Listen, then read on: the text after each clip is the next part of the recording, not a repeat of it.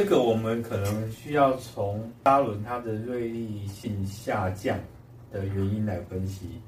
砂轮不够锐利的情况有两个原因，第一个就是刚刚有提到，当我们研磨过后，因为切削磨料堵塞到砂轮的气孔，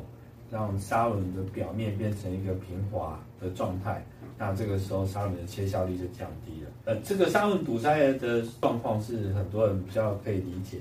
但是你很多时候也有另外一个情况，就是它并没有堵塞，就只是磨料它钝化了。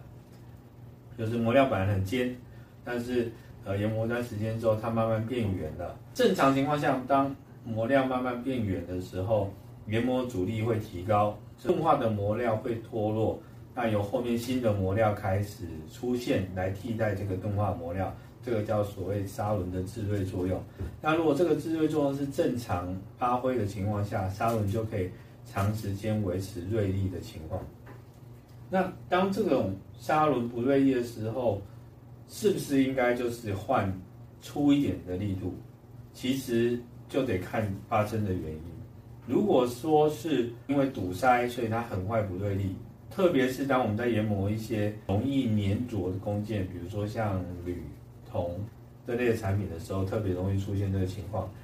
换粗一点的磨料，因为磨料跟磨料之间的间隙是比较大的。就比较有助于解决这种情况。不过，如果说是因为磨料钝化而造成砂轮不锐利的话，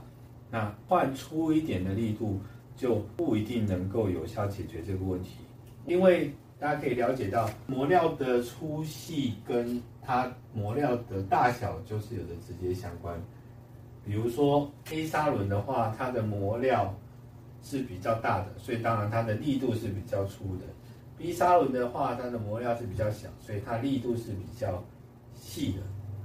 如果是因为钝化造成砂轮不锐利的话，容量条件下，如果在 A 砂轮的情况下，因为它在同一个单位里面，它的磨料数量是比较少的。这种情况下，它只有三个磨料，它可能很快就会变成钝化的情况。B 砂轮它虽然力度比较细，但是在单位的面积体积中，它磨料数量是比较多的。那它每一颗磨料，它负担的工作跟切削量是比较小，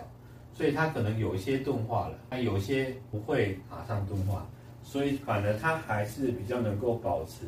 一个稳定的切削能力。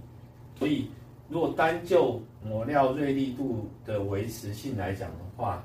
有时候不一定是换粗的磨料会比较锐利，我们会选择比较粗的磨料，其实。最主要还是要对应到说，它是不是适合我们现在要求的进刀量跟加工效率，以及我希望达到的面粗度，以这两个去做选择。但是如果讨论到呃怎么样可以长时间维持拉轮的锐利性来讲的话，除了刚刚的气孔问题之外，其实力度来讲，很多时候是一个相反的观念，甚至很多时候它是你的细一点的磨料会比较适合。